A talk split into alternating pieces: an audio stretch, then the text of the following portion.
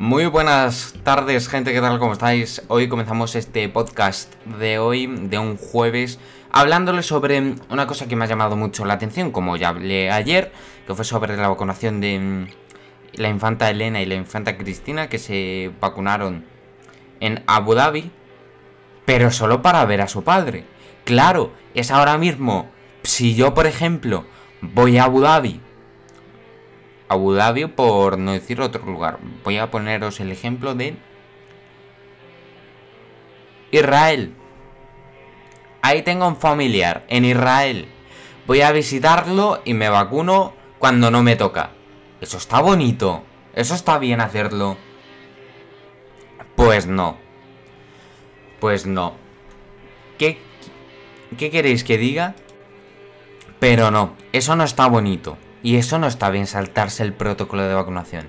En países como, mm, por ejemplo, en Dinamarca, se está cumpliendo el protocolo de vacunación a rajatabla. se está cumpliendo en Dinamarca el protocolo de vacunación a rajatabla. Y en España no. Y hay un montón de alcaldes del PSOE y también del PP de cualquier partido que se han vacunado cuando no les tocaba. Han dado la cara solo que sepamos un obispo, pero me refiero a alcaldes y consejeros autonómicos. El de Murcia es el ejemplo que voy a poner yo ahora. Era del PP, dio la cara, pidió perdón, pero no dimitió hasta que dimitió. Por favor. Vale, está bien darse cuenta. Pero lo que no está bien es vacunarse antes de tiempo. Ese es el problema. Que no se puede vacunar antes de tiempo. Apoyes al partido que apoyes por favor. Ahora con lo del turismo vacunífero emiratí, que me ha sorprendido, ¿eh? Y para mal, me parece indignante que... Lo voy a dejar bien claro. Que las infantas se han vacunado solo para ver a su padre. Dios, yo es que estoy con la boca abierta. No lo puedo decir de otra manera. Yo estoy con la boca abierta. No puedo estar de otra manera. No, lo siento, no puedo estar, ¿cómo definirlo? Enojado por lo que ha pasado. No, lo siento. No me gusta para nada lo que se ha hecho. No es que no me guste, es que está mal eh, saltarse un protocolo a seguir. Y hay otros tantos que también se lo han saltado el, maldito protocolo de vacunación. ¿Quiénes han criticado esta supuesta vacunación? Podemos, Esquerra y Miquel Iceta. ¿Podemos solo pues para que haya república? No. Vale, está muy bien. Está muy bien que critiquen a las infantas por haberse vacunado. ¿Qué es lo que hay que hacer en esta ocasión? Pero lo que no está bien es criticarlos para que haya república. Me parece lamentable, de verdad. Me parece lamentable. No, no puedo. No puedo expresar otra opinión sobre vacunarse antes de tiempo. No, no puedo expresar otra opinión. Y aquí, en estos cuatro minutos de monólogo, lo voy a dejar muy claro. Turismo vacunífero es una gran absurdez. Comenzamos con los titulares. El gobierno pacta con las comunidades el cierre durante la Semana Santa. Además, la Comisión de Salud Pública ha acordado establecer el toque de queda de 10 de la noche a 6 de la mañana. Sanidad ha registrado 254 muertes y el mínimo de casos desde agosto 6.307. La incidencia cae a 153 puntos a niveles de finales del pasado verano. De los 6.037 casos de coronavirus notificados, 2.676 han notificado en el último día. Las personas del grupo sanguíneo A tienen mayor facilidad para contagiarse. Un estudio publicado en Blood Advance ha descubierto que el SARS-CoV-2 tiene más afinidad por el antígeno de este grupo sanguíneo. Según su director, es posible que estos pacientes sean más propensos a la infección. Nuestra, nuestra queridísima Irene Montero ha dicho que la prohibición de las manifestaciones criminaliza el feminismo. La ministra de Igualdad ha tachado la decisión de la delegación del gobierno en Madrid de señalamiento, aunque pide cumplir las medidas. Irene Montero ha asegurado que hay mm, personas que quieren negar la calle a las mujeres este 8 de marzo. Leroy Merlin contratará a 5.000 personas en España desde marzo hasta agosto. La empresa de bricolaje anuncia plazas de empleo en sus centros en toda Europa para la campaña de primavera-verano de 2021. Las ofertas ya están disponibles en la web de empleo del portal de la compañía. El gobierno nuestro, queridísimo gobierno, ha destruido, no me lo creo de verdad, no me lo creo, 1.400 armas de ETA y el grapo en un acto para las víctimas. El presidente Sánchez ha querido recordar a las propias víctimas de ETA. El eco de los disparos todavía nos llega con el dolor de las víctimas. Una pasión apisonadora ha destruido un total de 1.377 armas y 19 piezas incautadas a ETA y al grapo. ¿Cómo no? Mientras pactas con Bildu y hay miembros de tu gobierno que se burlan de las propias víctimas. Y New Zealand emite una alerta de tsunami tras un fuerte terremoto. El país ha sufrido un sismo de más de 7 grados. Las autoridades han pedido a la, población que acuda a zonas de mayor altitud, según informa el de New Zealand Herald. Primera noticia que tenemos que es sobre Madrid, que acatará lo acordado en la Comisión de Salud Pública y que cerrará, hombre, claro, en Semana Santa. La Comunidad de Madrid ha votado en contra del plan aprobado por el resto de comunidades y el Ministerio que además incluye el adelanto del toque de queda a las 10 de la noche. Esta tarde hemos conocido que tanto el Ministerio de Sanidad como las comunidades autónomas han llegado a un acuerdo en la Comisión de Salud Pública para aplicar restricciones en la próxima Semana Santa. El acuerdo influye el cierre perimetral de todas las autonomías la limitación de la movilidad nocturna de las 10 a las 6 de la mañana durante la noche. La Comunidad de Madrid ha asegurado que acatará lo acordado a pesar de haber votado en contra de las medidas.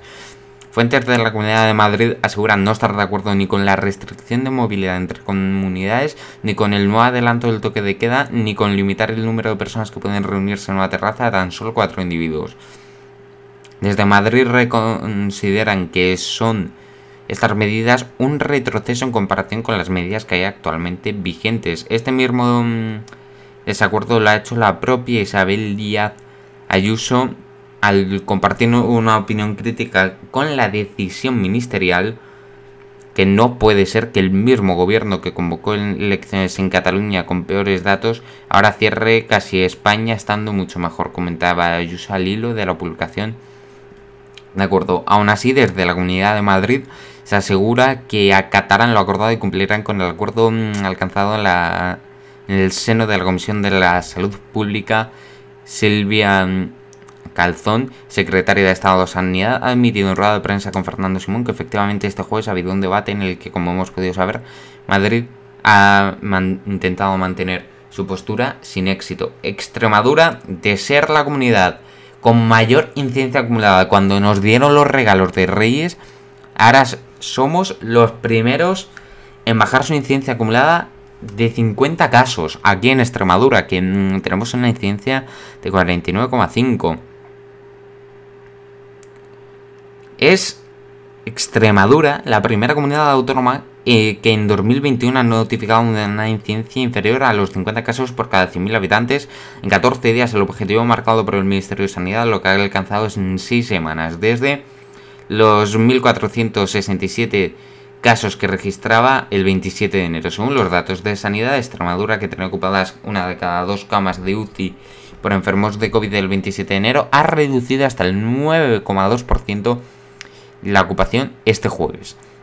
Con estas cifras, la Junta de Extremadura ha decidido flexibilizar las medidas restrictivas contra la pandemia y adelantar mañana el nuevo toque de queda entre las 11 de la noche y las 6 de la mañana en lugar de al sábado como se había anunciado. Además, se permitiría el aforo en las terrazas al 75%, además de permitir 6 clientes por mesa, dos más que antes, y sube el aforo en el comercio al 40%, en los lugares de culto al 50%, al igual que en los recintos taurinos y los cines, teatros o auditorios al aire libre podrán acoger un máximo de 200 personas.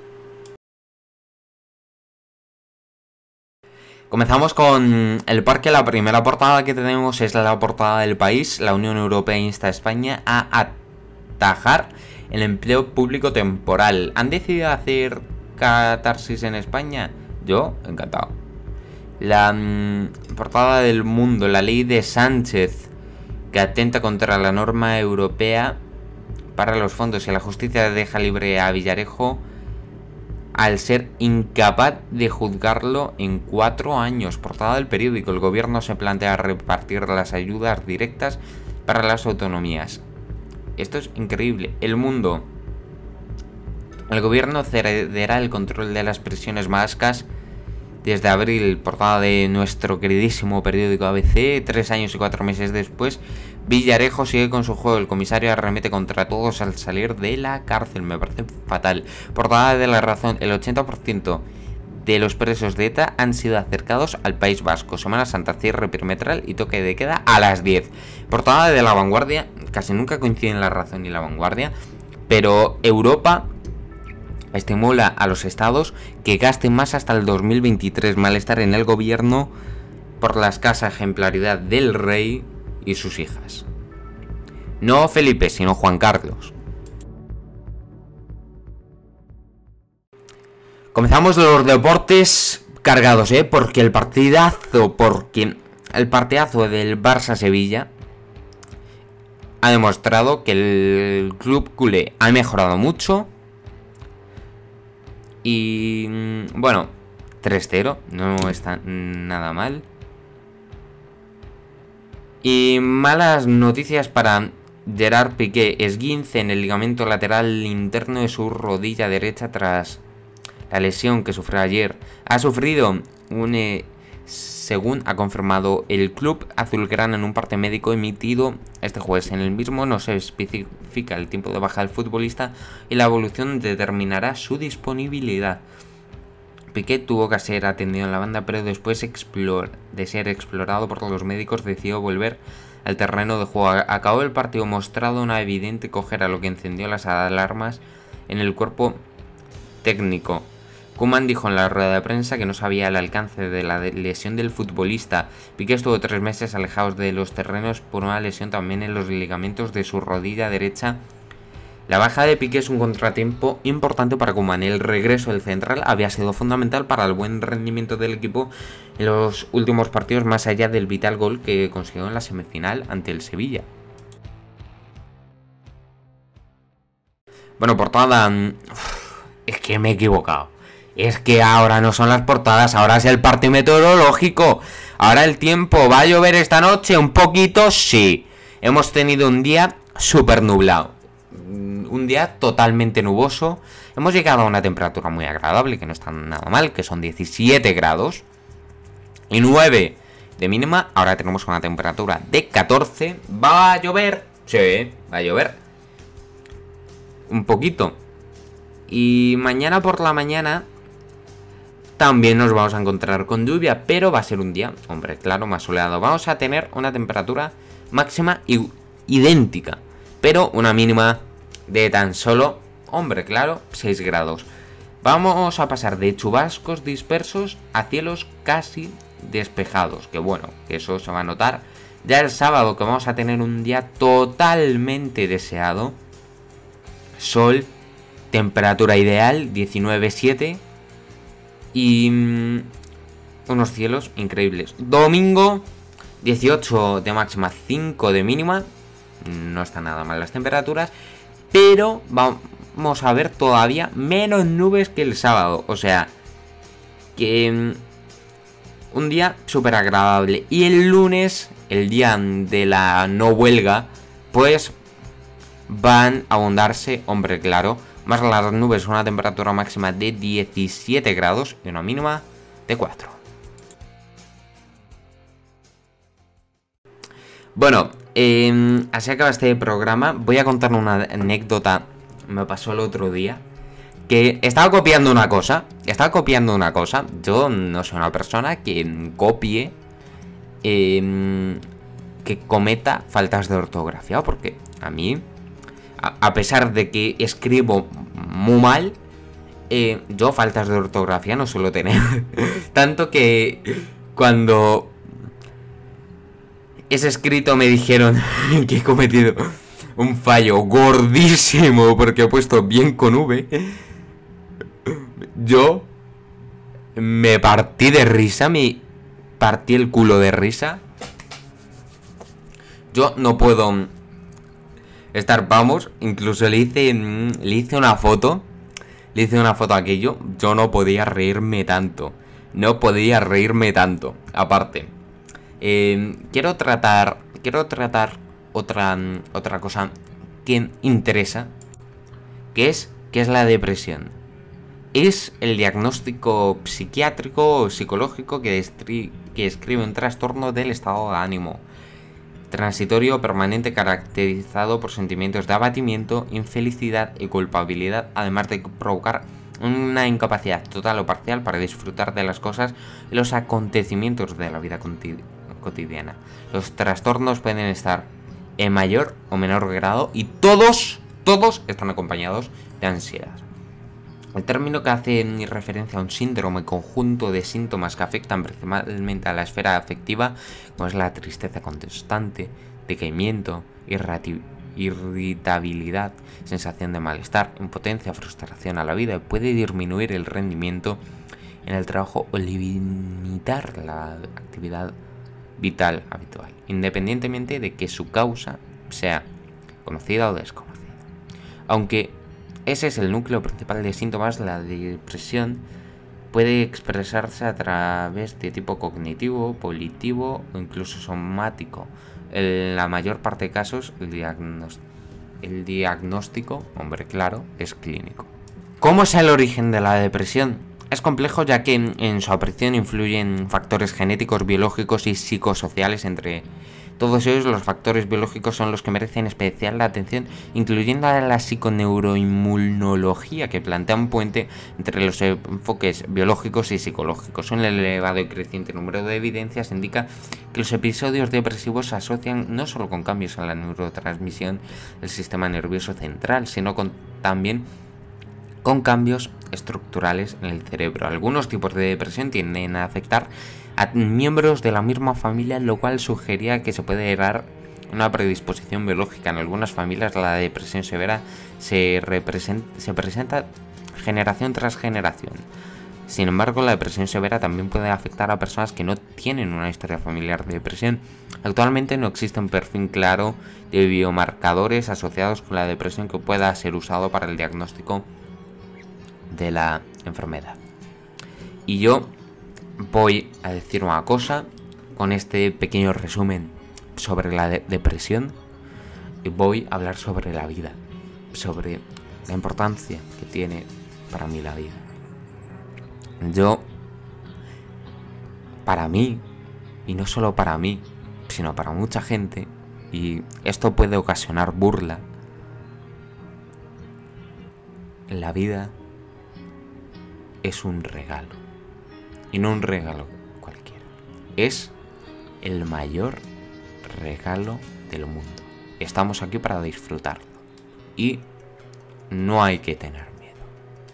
Bueno, en fin, ¿qué lo vamos a hacer? Así es como acaba este podcast de hoy, ya sabéis. Ahora This Love de Guns N' Roses y hasta mañana.